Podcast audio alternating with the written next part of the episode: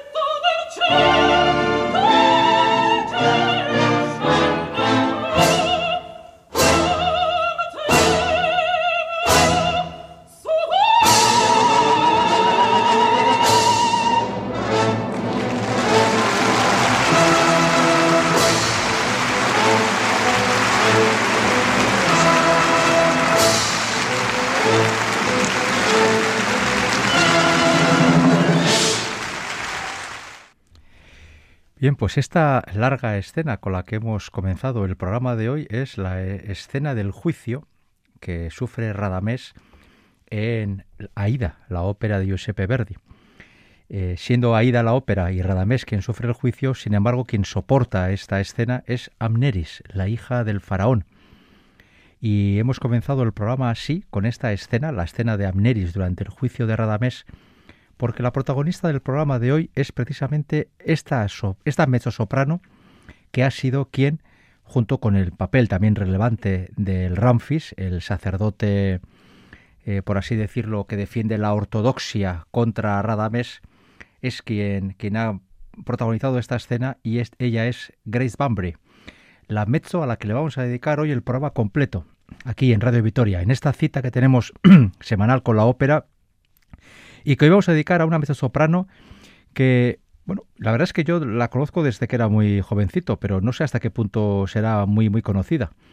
Grace Bunbury en su momento fue una mujer de una, que tuvo una enorme repercusión mediática y de eso hablaremos al final del programa, cuando hagamos la presentación del último corte musical.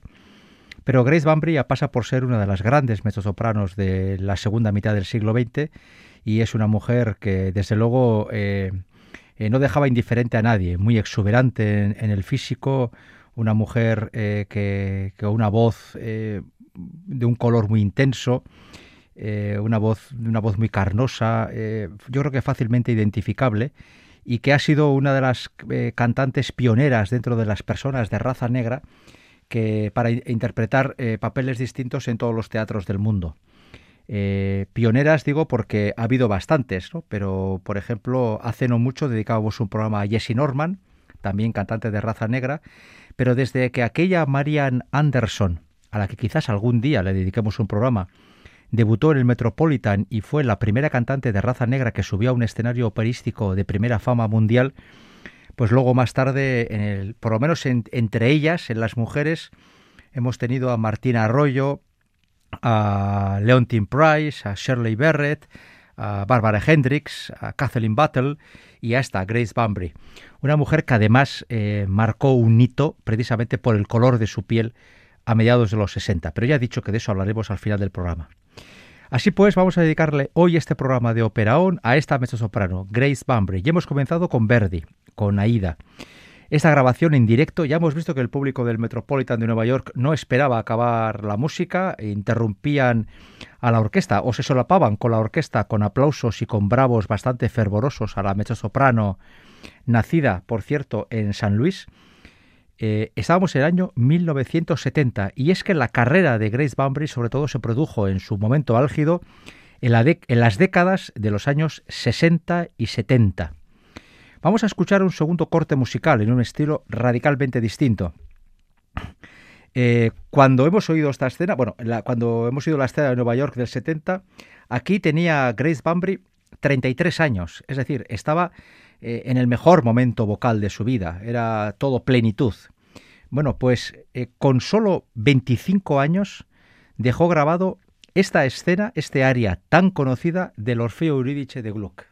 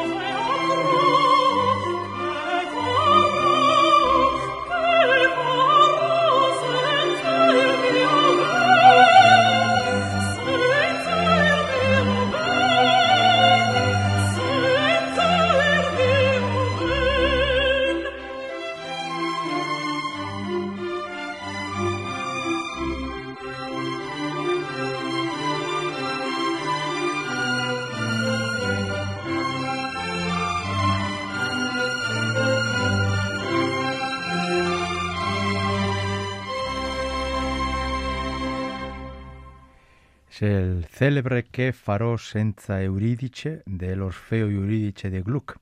Esta grabación, ya he dicho, es de 1962. Aquí tenía 25 años y estaba, por lo tanto, muy en el inicio de su carrera.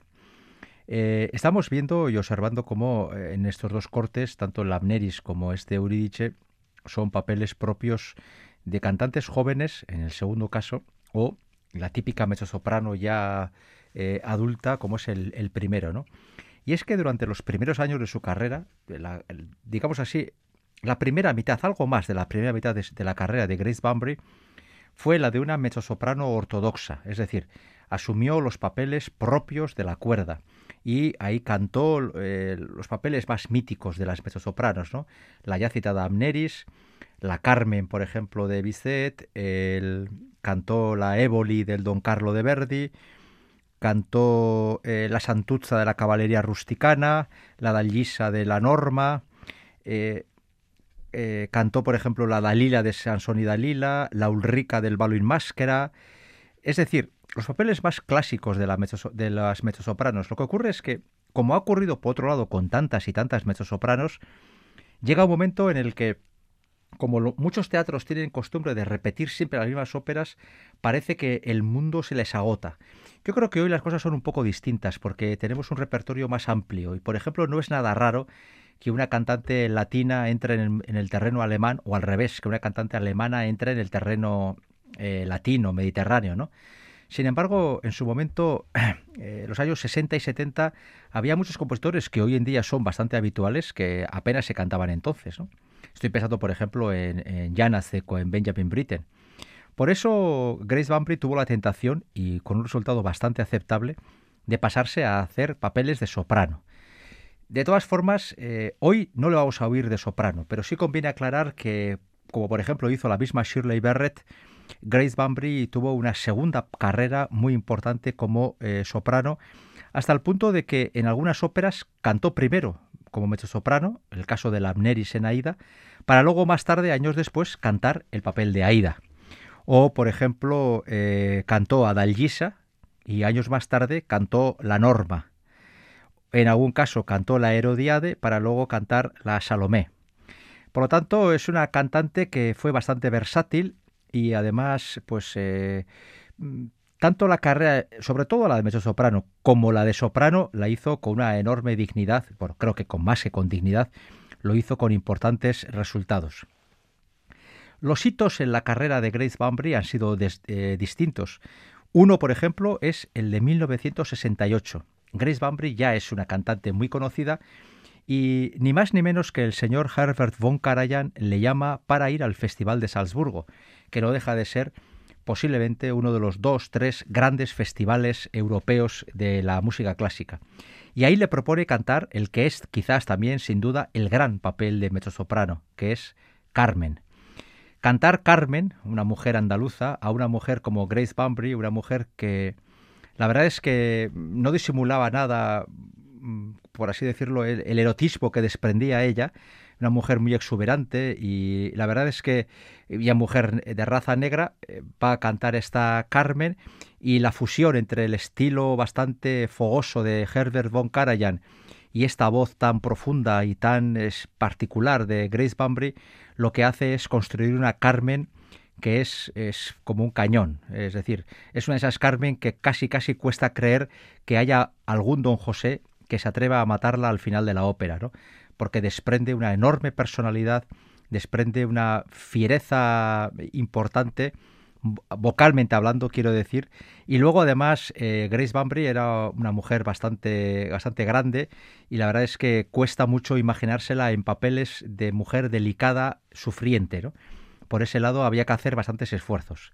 Vamos a escuchar una grabación de una de las escenas más conocidas de Carmen, la habanera, para que podamos eh, imaginar cómo sería aquella Carmen que en el 68 deslumbró a toda Europa con Herbert von Karajan en la batuta y la que hoy completa todo nuestro programa, Grace Bunbury, protagonizando a la andaluza.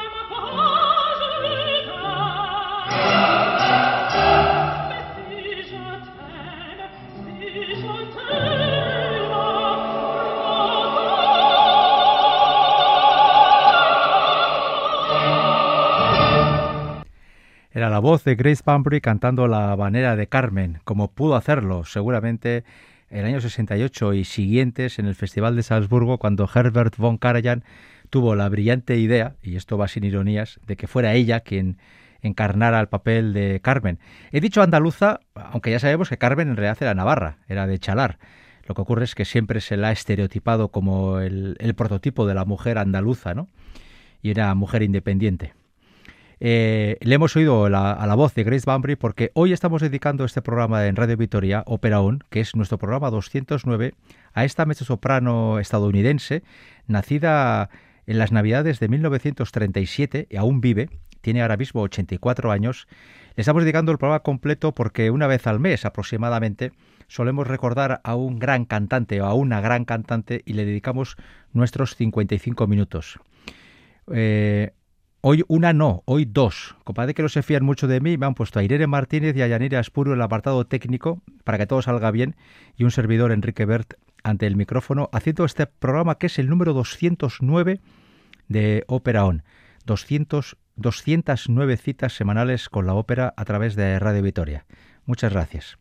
Nos quedan dos cortes musicales. El primero es Volver al mundo de Verdi y volver a, iba a decir, volver no al mundo de los mezzo soprano porque solamente vamos a oír la Grace Bunbury eh, mezzo soprano, pero sí quería comentar una cosa. He dicho antes, y creo que es legítimo, que la primera parte de la carrera de Bunbury fue sobre todo mezzo soprano y luego más tarde entró a cantar papeles de soprano.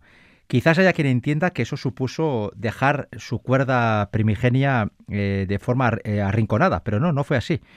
De hecho, vamos a oír una, grabación de 1984, donde donde ya eh, está cerca de cumplir los 50 años, ¿no?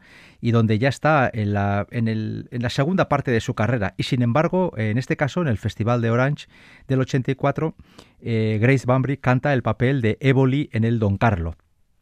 Fue uno de sus papeles fetiche y desde luego el papel a través del cual yo le conocí. Yo tuve la enorme suerte cuando era bastante joven, bastante más que ahora, de conseguir el Don Carlo, que para mí entonces y ahora sigue siendo el mejor Don Carlo de la historia discográfica, que era el que, el que dirigía Solti, eh, y donde estaban Renata Tebaldi, Carlo Bergonzi, Dietrich Fischer-Dieskau, eh, Nikolai Giaurov y Marty Talvela, y Grace Bunbury era la mezzosoprano. Entonces para mí era el personaje que menos conocía de esa lista de enormes cantantes. Luego con el tiempo me di cuenta que una vez más el problema era solo mío, que era un ignorante. Eh, quiero decir que en los años 80, ya para entonces, Grace Bunbury estaba cantando como soprano en muchos teatros. He estado mirando aquí un momentito en el ordenador y la verdad es que hay papeles que cantó Bunbury que no dejan de sorprender. Cantó, por ejemplo, La Tosca de Puccini, cantó La Salomé de Strauss, o La Turandot de Puccini también. Cantó ni más ni menos que la Abigail del Nabucco de Verdi, que pasa por ser uno de los papeles verdianos para soprano más difíciles de la historia. Y también cantó, y bastante tarde, tanto como un año después de esta grabación, en el 85, el papel de Bess en Porgy and Bess de George Gershwin, una ópera que casualmente, digo casualmente, me extraña que la cantara tan tarde en el Metropolitan porque esta ópera está pensada para cantantes de raza negra y es curioso que una, una cantante como Grace Bunbury no pudiera cantar en el Metropolitan este papel, el de Bess, hasta un momento tan tardío, cuando estaba cerca de cumplir los 50 años. Bueno, eh, de hecho, yo creo que Porgy and Bess llegó muy, muy tarde al Metropolitan y el Metropolitan tuvo con esta ópera, como con tantas otras, una especie de injusticia histórica permanente, ¿no? Bien, pues vamos a oír esta, grabación del Festival de Orange del año 84, donde eh, Grace Bunbury encarna a, a y canta su aria más conocida, el O Don Fatale, una página de bravura donde Grace Bunbury puede sacar todo su poderío vocal, que no era poco, eh, y ese color oscuro de la voz que era bastante, bastante evidente, bastante notorio, una voz de una enorme densidad y que en este tipo de papeles dramáticos eh, caía muy bien. Así pues, vamos a escuchar casi cinco minutos de esta página que fue una de las que más eh, éxito, de la que más éxito popular o de público le otorgó a esta cantante en los teatros del mundo.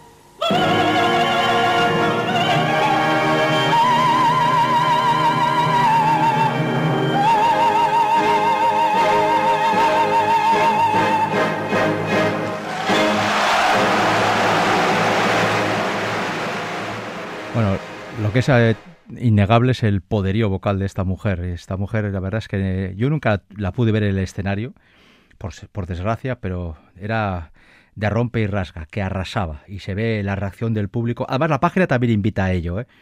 Esta página que es eh, donde la Évoli saca ahí todo su sentimiento y su rabia. Bueno, pues Grace Bumbury en ese sentido era bastante, bastante extrovertida y, y se, dejaba, se dejaba la piel en el escenario. Bien, cualquier programa que se dedique a esta mezzosoprano eh, tiene que pasar por un hecho que en su vida fue capital. Eh, no solamente en su vida como artista, sino incluso yo diría en la vida del festival en la que tomó parte. Y me voy a tomar una pequeña licencia, a riesgo de que algún oyente se pueda enfadar, y es que voy a hacer una presentación un poquito más larga de lo habitual para el último corte musical. Y es que efectivamente es inevitable hablar de Grace Bump. Cuando se habla de Grace Bumpry es inevitable referirse al Festival de Bayreuth de 1961. Y claro, habrá personas que están diciendo, pues ya era hora de que habláramos del tema de Wagner y Grace Bumpry, pero habrá otras personas que no sepan por qué era tan importante o por, por qué fue tan significativo ese festival del año 61 con Grace Bumpry. Y aquí tengo que echar un poco la, mirada para atrás. Eh, Richard Wagner eh, fallece a finales del siglo XIX, eh, la década de los 80 del siglo XIX, y por lo tanto lo tenía muy complicado para ser nazi. Pero pero sus descendientes no. Y es que el Festival de Bayreuth es, fue un festival que se puso al servicio de la causa nacional socialista durante la Segunda Guerra Mundial. Desde el año 40 hasta el 45, el Festival de Bayreuth se organizaba de forma excepcional, eh, normalmente con solo un título, los maestros cantores de Nuremberg, y quienes asistían eran exclusivamente los miembros, los gerifaltes del partido y los soldados que se encontraban de permiso. En ese sentido hay que decir que bastantes descendientes de Richard Wagner fueron colaboradores muy activos del régimen de Adolf Hitler y hay muchos, eh, muchas pruebas documentales, fotografías y vídeos en los que se ve a Adolf Hitler, que por otro lado era un apasionado de la música de Richard Wagner, se le ve en el Festival de Bayreuth siendo recibido por los descendientes de Ricardo eh, con el típico, la típica parafernalia nazi, con los saludos, con los Heil eh, de rigor, y se ve a toda la jefatura del partido y a toda la jefatura de la Wehrmacht eh, presente en ese festival. Eh, y de ahí se ha producido esa identificación que, muchos hacen de una forma, para mí, absolutamente eh, a la ligera, entre wagneriano y, nazi. Yo soy wagneriano y desde luego estoy muy, muy lejos, lejísimos de ser nazi pero eh, esa, con esa dicotomía me, he encontrado yo en muchas discusiones de taberna o de, o de tertulia, me he encontrado yo muchísimas veces. Bien, eh, para quien no lo sepa, Bayreuth es una localidad bastante pequeña, eh, 30.000 habitantes o 40.000, que está en Baviera, cerca de Nuremberg, muy cerquita de Nuremberg y relativamente cerca de Múnich. Y todos los años se hace el Festival Wagner, si es que no hay pandemia, se hace el Festival Wagner que dura desde, para, para un vitoriano, desde el día del Blusa hasta el 31 de agosto. Eh, son cinco semanas. Es un festival al que es dificilísimo ir, es carísimo, elitista. Eh, eh, es de los poquísimos festivales donde hoy no se exige, pero se guarda el código de vestimenta y hay que ir de traje largo y de corbata o de smoking y de ese tipo de cosas. No voy a contar yo, la única vez que he estado en ese festival, cómo aparecí yo vestido allá, porque no es cuestión de asustar a nadie. Pero es un festival terriblemente caro, terriblemente elitista, y durante muchos años era la gloria absoluta de para cualquier cantante. Cantar en Bayreuth era cantar en la cima del canto wagneriano. Eh, bien, como el Festival de Bayreuth se dedicó a la causa nazi durante la Segunda Guerra Mundial, al acabar la Segunda Guerra Mundial y al ser derrotados los nazis, el Festival de Bayreuth se trincó se cerró. Había sido un festival nazi y había que desnazificarlo. Por lo tanto, desde el 45 hasta el 51 no se hizo ningún festival. En el año 51 comienza de nuevo el Festival de Bayreuth y empiezan los nietos de Richard Wagner. En la parte nazi habían estado sobre todo los hijos, las hijas del compositor. Pues bien, aquí están los nietos. Eh, y los nietos consiguen darle a este festival una trascendencia enorme. Desde luego, los años 50 y 60 son los años gloriosos de este festival, donde aparecen cantantes que son eh, pura esencia del canto wagneriano. Eh, eh, antes de la Segunda Guerra Mundial, los que eran Loritz Melchior, Kirsten Flagstad o Lotte Lehmann, voy a abrir un paréntesis. Por cierto, Lotte Lehmann, una de las grandísimas siglindes de la historia, fue profesora de Gisbaumbry, cierro paréntesis, y después de la Segunda Guerra Mundial, cuando en el 51 se reinicia el Festival de Bayreuth, eh, aparecen otros cantantes, como es el caso de Martha Mödel, de Hans Hotter, de Wolfgang Wingassen, de Gottlob Frick, Ludwig Weber, cantantes excelsos que colocaron el listón de artístico en lo alto. Un servidor y muchos aficionados a Wagner tenemos decenas y decenas de grabaciones de aquellos, de aquellos años.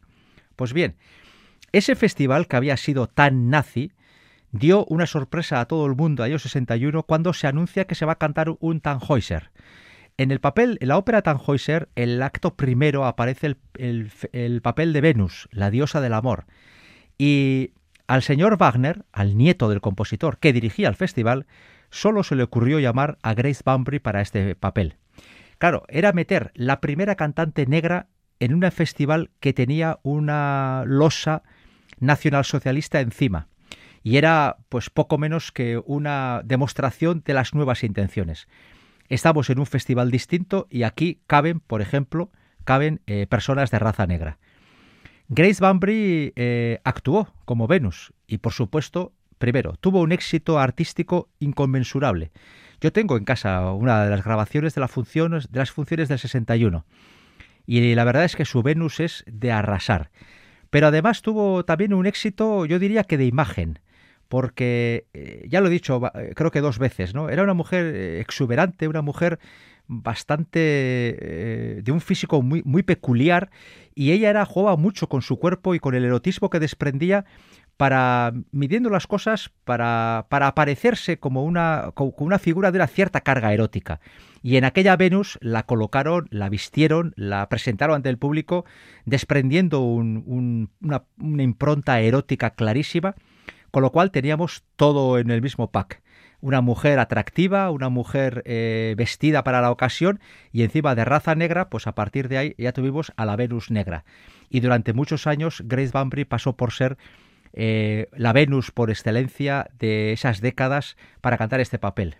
¿Qué es lo que dice el papel? Venus es la diosa del amor físico.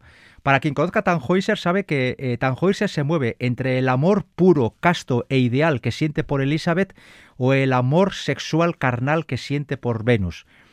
Al final en la ópera gana el amor sensual, el amor, eh, el amor, eh, el amor físico pierde, pierde, eh, gana el amor más menos pasional, más racional, más racional, mientras que el amor pasional, carnal, es derrotado, ¿no? Por la fe y por, la, y por el amor, por el amor puro. Así que Grace Bunbury simboliza ese amor sexual, carnal, y claro, lo, lo encarnó, nunca mejor dicho, de, de una forma soberbia, tanto en su eh, aspecto físico como sobre todo, y a mí lo que más me interesa, como cantante. Una grandísima cantante. Como es muy difícil extraer una parte de la Venus del Tannhäuser, eh, vamos a escuchar el final del acto tercero, que es el final de la ópera. Eh, Tannhäuser está desesperado. Ha intentado que se le perdonen todos sus pecados porque ha vivido en el Venusberg, en el monte de Venus, que es eh, lo peor de lo peor para un creyente. Ha sido castigado a ir a Roma andando, ha ido, ha vuelto y aún y todo no se le ha perdonado.